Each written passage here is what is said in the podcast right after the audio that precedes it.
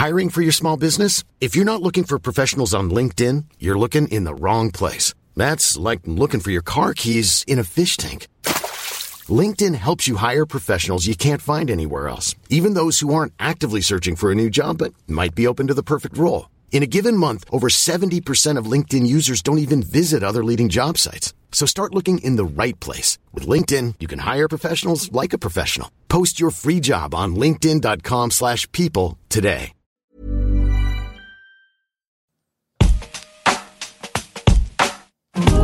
Alto Parlante, tu podcast de política. Te decimos las cosas como son.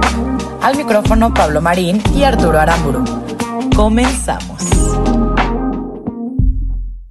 Amigos, amigas, bienvenidos a un episodio más de Alto Parlante, tu podcast favorito de política. Hoy, jueves 25 de junio, no cualquier 25 de junio, no cualquier jueves. Ahorita te vamos a platicar por qué. Te acompañamos Arturo Aramburu y Pablo Marín hasta tus hogares. ¿Cómo estás, Pablo? Un gusto estar ya ahora sin pandemia, ¿no? Pues no. Tengo entendido. 20 ¿O qué? Güey, ojalá Eso decía López. Gatel al, al principio. El final de la pandemia era hoy.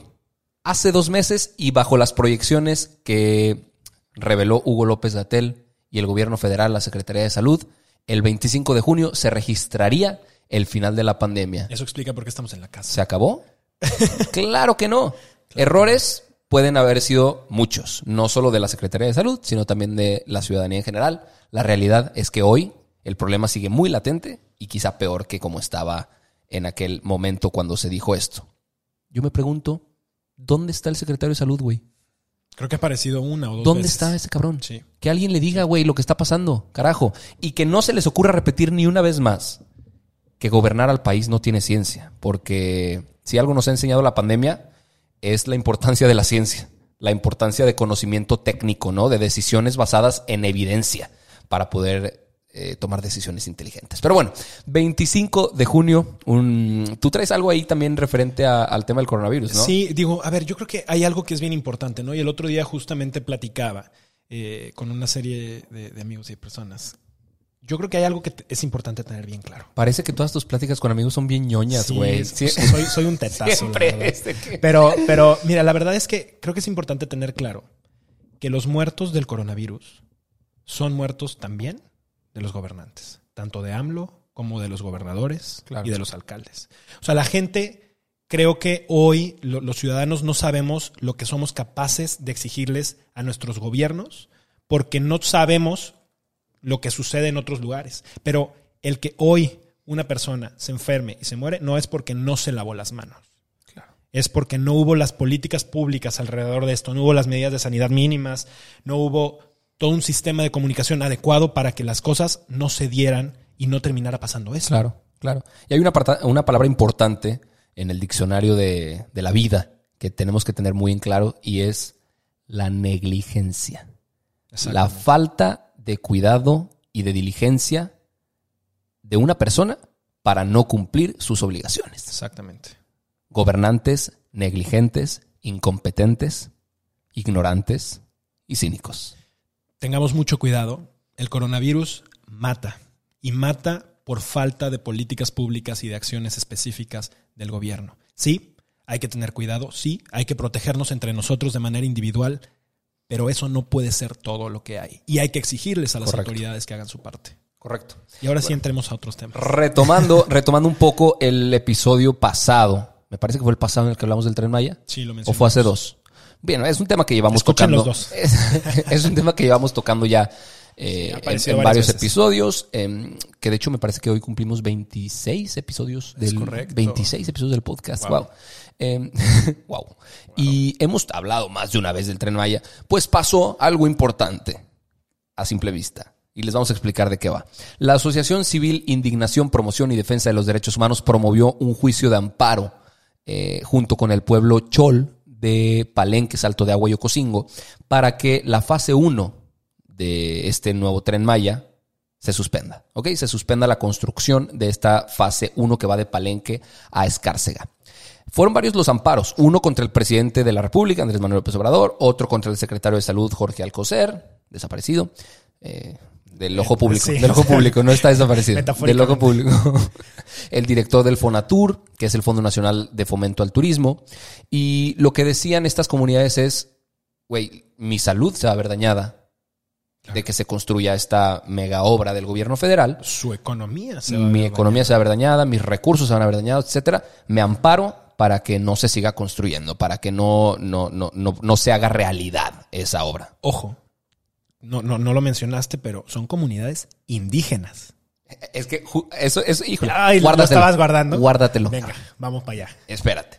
Fue el juez segundo de Distrito de Amparo y Juicios Penales Federales de Chiapas, quien el 22 de junio pasado em, notificó de la suspensión definitiva. Y ustedes en casa se preguntarán, ¿esto significa que ya no va a haber tren Maya?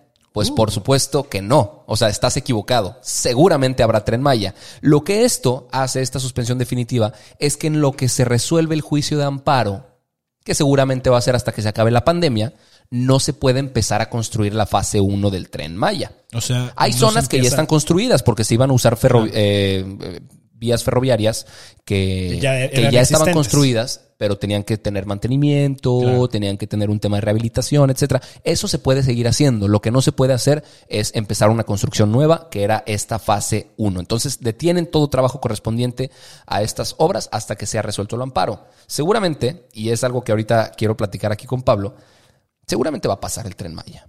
Ahora, es muy interesante, es muy interesante ver cómo una comunidad indígena logra darle un dolor de cabeza al gobierno federal y la pregunta es, ¿de dónde vendrá esta fuerza legal que están tomando las comunidades indígenas? Es algo que tú y yo platicábamos, güey. Sí. Y sí, plática de ñoños, me vale madre. Estábamos platicando sobre cómo quizá hay cuerpos legales de abogados que están dispuestos a impulsar estos temas para darle un, un buen llegue al presidente. Sí, a ver, yo creo que algo, algo muy importante es que Andrés Manuel, durante todos sus discursos, no en esta última campaña, sino en los últimos 18 años por lo menos de campaña presidencial, se la ha pasado diciendo que él va a hacer y defender todo lo que los pueblos indígenas así marquen. Pero la realidad es que hemos visto cómo resurgen movimientos, incluso movimientos armados como el ZLN, que pues durante muchísimos años estuvo muy silencioso y parecía que estaba bien domado, y ahora resurge con un grupo de personas indígenas, y ahora resurgen otro otros grupos de activistas eh, medioambientales, de derechos humanos, etcétera, en contra de este personaje que se la pasa diciendo que es parte de ellos, que, se los, que los está defendiendo. ¿Será que no se sienten del todo representados? ¿Será que ha sido simplemente un cuento que nos ha contado como para ganar simpatía? ¿Será que realmente hay fuerzas atrás de estos grupos indígenas? Que obvio, a, ver, aquí quiero hacer un punto muy importante. No quiero restarles nada al valor mérito, claro. ni, de ni al mérito que están poniendo estos, estas personas. Porque Claro. también no dudo nada en su capacidad de convocatoria, en la realidad que están viviendo, en las condiciones que están teniendo que soportar Inclusive- con un gobierno federal que está pasando por encima y atropellando muchísimos derechos y muchísimas garantías que son parte de sus pueblos, carajo. Claro, claro. Y inclusive yo no daría por, o sea, no, no pasaría por alto la capacidad legal que pueden tener algunos de los miembros ah, pertenecientes a estas comunidades, que le saben a los fierros y que le mueven al tema legal y que presentan un amparo chingón para que no se los puedan revocar. Yo quiero pensar ¿no? que eso, es. Eso está poca madre. Yo quiero pensar que eso es porque, digo, a ver, es, es evidente las diferencias sociales de nuestro país. Hubo un programa en el que hablamos justamente de este racismo y clasismo sistemático en el que vivimos. Es claro, las comunidades indígenas desafortunadamente tienen mucho menos acceso a educación y eso está por default. Ojalá que las personas que están impulsando esto realmente hayan podido acceder a, a estos, a esta educación, a estos esquemas legales y a todas estas cosas para estarlo haciendo de, for- Claro, de forma genuina. claro. Es posible también, y aquí hay que poner todas las cartas en la mesa, y eso es lo que nos gusta hacer, independientemente si es pro, anti o lo que sea del gobierno o no, de un partido o de otro.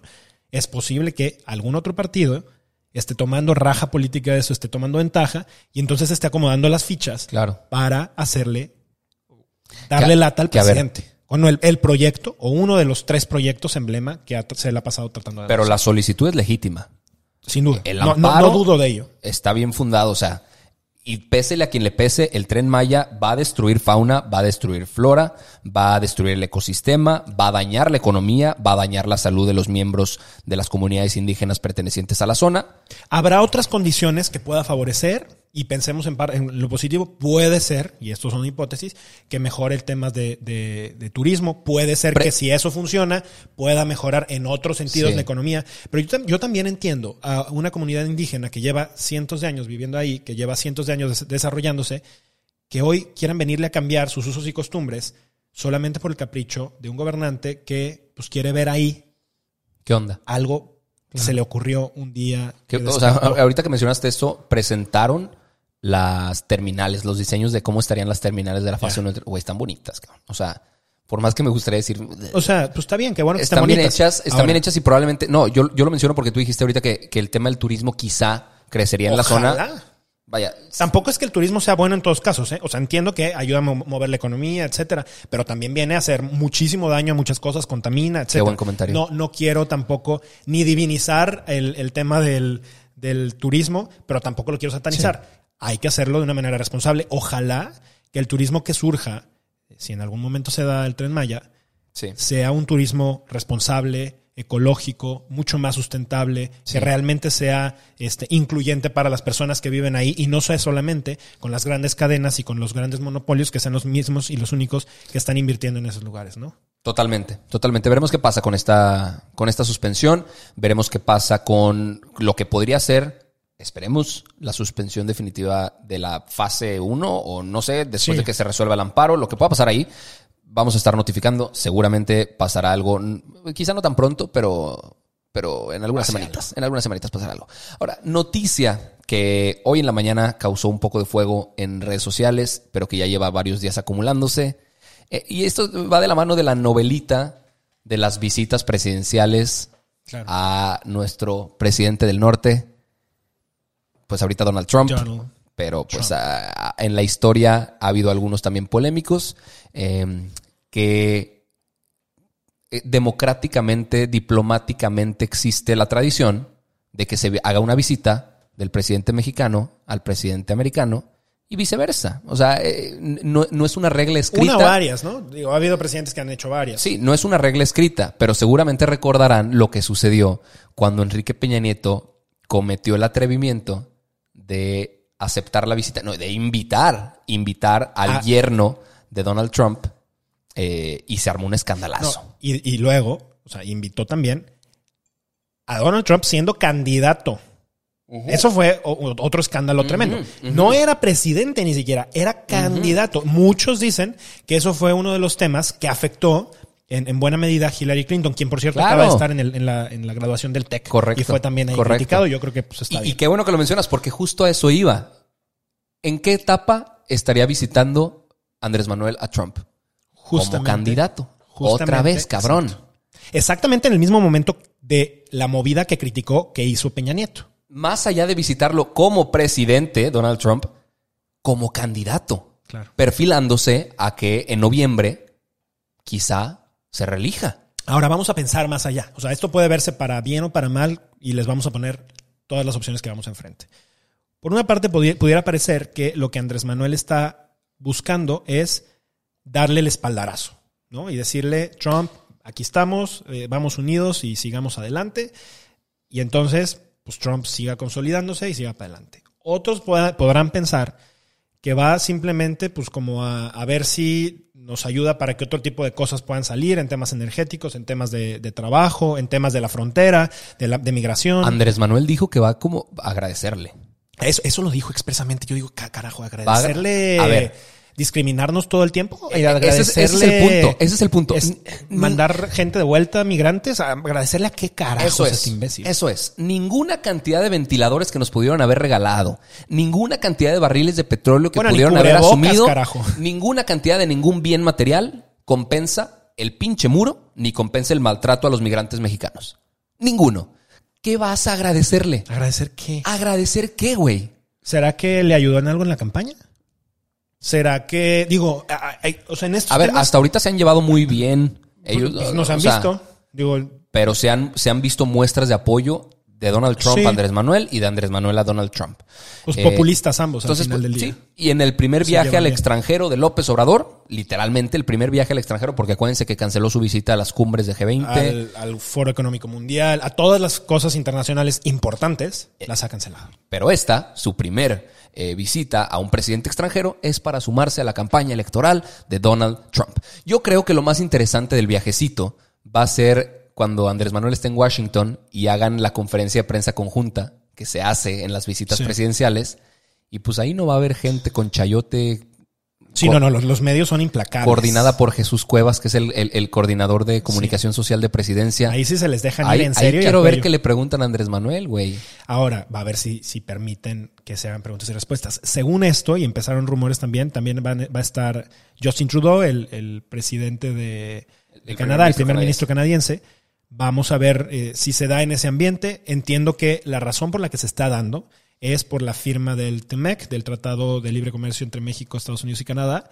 Vamos a ver realmente qué es lo que sucede después de esto. Creo que va a ser un tema que va a dar los próximos días, los próximos meses. Claro, va a ser a principios de julio, ¿eh? Sí, entonces ya estamos, pues digo, estamos a Sí, sí, los sí, días de julio. Entonces, vamos a ver qué tal. Va a estar muy cabrón. Ahora, dentro de las noticias eh, referentes al tema electoral de Estados Unidos, acaba de haber una encuesta que la realizó el New York Times y Biden va 14 puntos arriba que Que es Donald el de, Trump. el de los demócratas, el que va justamente Joe Biden. contra Donald Fue, Trump. fue vicepresidente con Barack Obama. De hecho, acaban de hacer un evento para recaudar fondos. Recaudaron una, güey, un chingo de lana. Fue un evento virtual interesante. Y se sumó Barack Obama a la campaña de Joe Biden, etcétera.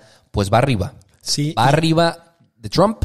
La única encuesta en la que Donald Trump va eh, mejor perfilado es en las que realizan los mismos republicanos Claro. entre los republicanos. Eso Entonces, lo hemos pues, visto en México muchas veces, Es una ¿no? pendejada. Pero bueno.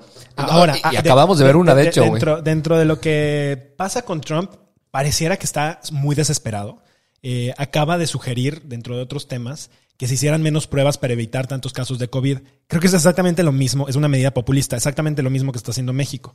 La intención es, hago menos pruebas y entonces los números de COVID parece que son menores, Claro. pero la intención, pues re- lo que realmente pasa de Claro. esto es que los números siguen aumentando. Obviamente, después de que dijo esta estupidez, que ojo, es lo mismo que está haciendo México, nada más que México no lo dice en declaraciones desafortunadas y no se le critica. Pero después de que dijo esto, Aquí sí se le critica. ah, más o menos. Pero En ah, altoparlante. en, altoparlante, En tratamos altoparlante. de hacerlo. Eh, después de que hizo eso, algunos colaboradores eh, empezaron a decir que era una broma y que no, que lo que Donald Trump trató de decir no era cierto, que era una broma. No, es, no era ninguna broma, creo que está muy desesperado. eh, después de lo que les pasó con el rally este de- del meeting que tuvieron Sí, de Tulsa. eh, es- de Tulsa, o sea, creo que están pasando muchas cosas alrededor. Va a ser un tema muy movido. Los próximos meses creo que van a ser muy interesantes con eso y no los vamos a dejar a un lado. Vamos. Me, me mama grabar Sí, esto, güey. sí, de sí. verdad, disfruto mucho grabar este programa. Y porque- va a venir también igual para las elecciones mexicanas. Estamos a un año de que eso suceda. Eh, ahorita vamos a entrar con un poquito más de Y ojalá que en, est- en esta mesa, bueno, en esta mesa no, pero en, en- en la mesa del estudio altoparlante, en aquel, en aquel La momento. que sea que sea. Se sienten muchos candidatos a muchos puestos electorales. Para presentarles pues todas las alternativas, correcto. Eh, tenemos también tema del INE, e importante hablarlo, pero antes regresamos con la sección que se está volviendo ya tradición, que hemos experimentado con ella, ha estado, ha regresado, de repente se va, pero siempre la recordamos con mucho cariño y, Y una nos- vez más está aquí. y nos encanta que nos insistan cuando no se las hacemos. Sí, sí, se siente chingón que, que les guste, Que les guste y que la pidan. que nos la exijan, Sí, como se debe ser. Las noticias con prisa. Esto es Noticias con prisa. En chinga. El consumo de carne vegetariana se ha incrementado en un 255%, superando el incremento de 2019 que representó un 53%. Se cree que la gente está optando por experimentar más en la cocina y probar cosas diferentes. Ay, ay, ay. El comisionado de seguridad de Morelos comentó que no van a dejar entrar gel antibacterial a los penales porque los internos se lo toman. No lo mezclan con refresco ni con agua, se lo toman derecho, como el tequila, comentó. Pekín realiza 3 millones de pruebas en 12 días con la intención de detener la nueva ola de contagios. Afortunadamente está contenida la ola y se mantiene bajo el número con 252 casos en total. El recinto Liceo de Barcelona reabrió sus puertas en un concierto insólito con un público bastante silencioso, casi 2.300 plantas. Se hizo con la intención de pensar en lo absurdo de la condición humana en la etapa del COVID-19. Nosotros íbamos a ir, pero nos dejaron plantados. La Torre Eiffel en París abre sus puertas a turistas tras tres meses de permanecer cerrado por el coronavirus. En Minneapolis, Cameron Johnson y cinco amigos más empezaron a hacer brazaletes para apoyar a negocios cuyos dueños son negros y a vecindarios negros. Ellos tienen nueve años y han recaudado más de 100 mil dólares desde que empezaron la venta de sus productos. Asia y África fueron testigos de un espectacular eclipse solar de anillo de fuego. Este fenómeno se da porque la luna pasa delante del sol sin cubrirlo totalmente y da una apariencia de anillo brillante. El anillo de fuego. Anillo de fuego. Qué buenas noticias, eh, algunas de las que tenemos el día de hoy. El concierto de plantas me pareció, me pareció muy chingón. Vamos a poner ahí las Hubo varios en comentarios. ¿no? Ay, güey. Por cierto, qué mal chiste me eché, güey. Qué feo, qué feo le, se le echamos ganas. Sí, ahí podríamos echar un tun, tun, tun. Ay, Pero Así de bueno, patético. eh, antes de que se nos vaya el... Así de patético, güey. Antes de que se nos vaya el tiempo, porque nos quedan cinco minutos de programa, vámonos con esta información que traes preparada. Reportaje especial de Pablo Marín aquí el día de hoy para Altoparlante, porque es un tema importantísimo del Instituto Nacional Electoral que es muy importante entender. A ver, vamos a platicar un poquito porque resulta que el INE ya sacó un comunicado diciendo que Andrés Manuel no podía, el presidente no puede utilizar las mañaneras para fines electorales. Y es que ya en varias ocasiones se ha visto como el presidente hace comentarios referente a las elecciones y se la pasa mencionando que no va a tener ningún tipo de injerencia en las elecciones, pero que de alguna u otra manera a veces descalifica, a veces no. Eh, Esto alrededor, ¿se acuerdan ustedes? También platicamos en algún programa del tema del BOA, en donde eh, era este, este frente opositor Andrés Manuel. Bloque. Bloque Opositor amplio. opositor amplio, en donde lo que planteaba era que algunos consejeros actuales del, del INE eran parte de este bloque. Y bueno, o sea, eso finalmente es parte de tener injerencia, ¿no? Algo que está a punto de empezar en las próximas semanas, días, es que eh, el- se tiene que hacer una elección, selección de consejeros del INE. Y al parecer, Cierto. según la Cámara de Diputados, el 6 de julio va a hacerse esa elección. Se tenía que haber hecho desde marzo, No, desde son, mucho no son muy buenos cumpliendo con fechas ellos. ¿eh? Bueno, eh, eh, entiendo y nos podemos dar cuenta, ¿no? Claro. Ah, va- vamos a ver si realmente pasa, porque hay cuatro espacios abiertos que no se han propuesto, que no se han votado y que, pues digo, para un órgano tan importante en un, a un año de las elecciones, creo que es algo súper, súper importante, ¿no? Y explícanos, ¿qué tan importante es el rol de un consejero del INE? Bueno, básicamente son los que terminan mediando para que se terminen deliberando cosas, tanto leyes como los procesos internos y la democracia finalmente funcione. Que- Ahora, Que literalmente para eso hemos tenido años de lucha mundial, para que tengamos países democráticos, güey. claro. Ahora, a ver, hay que explicar un poquito más qué es lo que pasó en México para llegar a tener un Instituto Nacional Electoral, antes llamado Instituto Federal Electoral. O sea, hubo un momento en el que el gobierno mismo era el que trabajaba justamente las elecciones. Y entonces, obviamente, los, los ciudadanos Era la- Secretaría de Gobernación, ¿va? Los que, los que quien convocaba. Y Sí. entonces, obviamente los ciudadanos decían, oye, ¿cómo es que puedo creer en alguien que es juez y parte? ¿no? Porque pues obviamente quien tiene el dinero tiene el poder. Si esto depende del gobernación y el gobernación depende del presidente, pues entonces, por ende, quien termina decidiendo. Y entonces por eso muchísimo tiempo, ustedes acordarán, con el PRI tuvieron 70 años en donde no hubo ningún tipo de transición democrática, eh, porque pues al final el poder residía en el presidente. Por ahí de los 90 se empieza este, esta transición en donde se empieza a conformar el Instituto Federal Electoral, que ahora es el Instituto Nacional Electoral, y empieza a cambiar la vida y la forma en la que se crean instituciones autónomas, con completa independencia. Ojo, el presidente hoy en día no tiene dentro de sus facultades, no tiene dentro de sus competencias, ni no es su chamba, para acabarla así directo, meterse en temas electorales.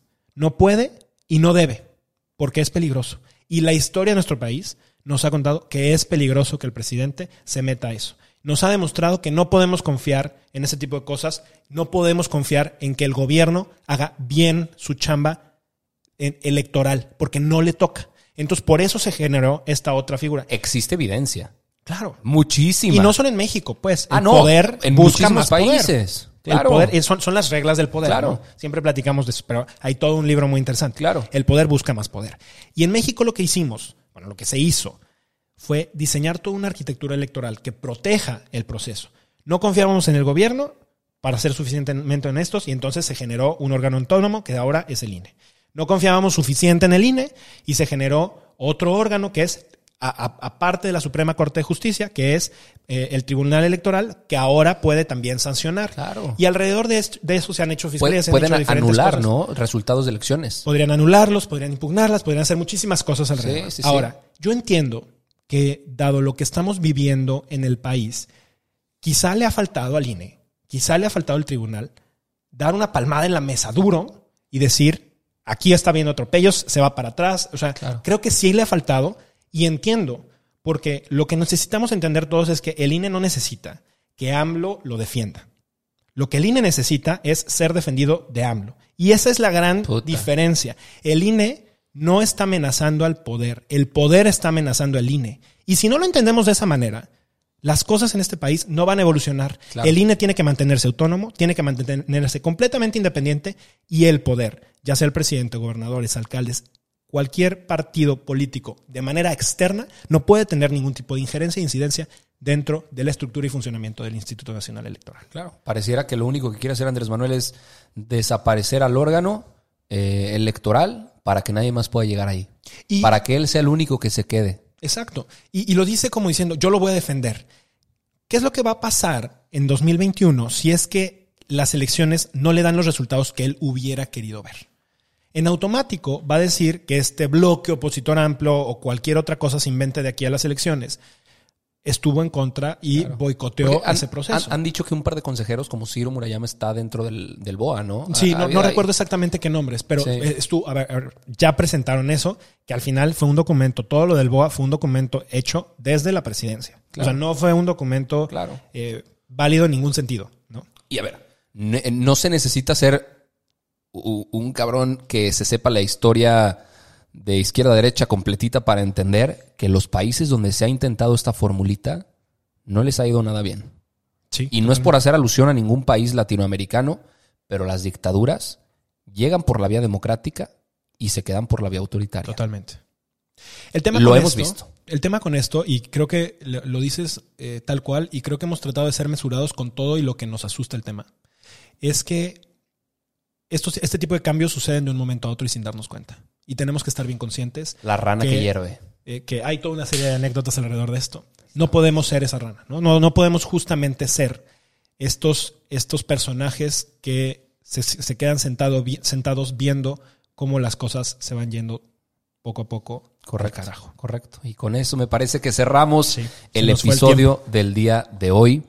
Em, muchísimas gracias por habernos escuchado. Muchísimas gracias por estar al pendiente de nuestro trabajo a través de este altoparlante, tu podcast favorito de política. Créanme que con mucha emoción, con piel chinita y con pocas horas de sueño, más bien de dormir, nosotros estaremos siempre aquí al pendiente de la información para llevárselas hasta sus hogares. Mil, mil gracias. Y si no hay nada más que agregar, los vemos el lunes. Vámonos. Bye. Esto es todo por hoy pero sin llorar. Estaremos de vuelta cada lunes y jueves en todas las plataformas. Si crees que alguien necesita entender las cosas como son, compártele este capítulo. Nos vemos. Normally, being a little extra can be a bit much, but when it comes to healthcare, it pays to be extra. And United Healthcare makes it easy with Health Protector Guard fixed indemnity insurance plans. Underwritten by Golden Rule Insurance Company, they supplement your primary plan, helping you manage out of pocket costs without the usual requirements and restrictions like deductibles and enrollment periods. So when it comes to covering your medical bills, you can feel good about being a little extra. Visit uh1.com to find the Health Protector Guard plan for you.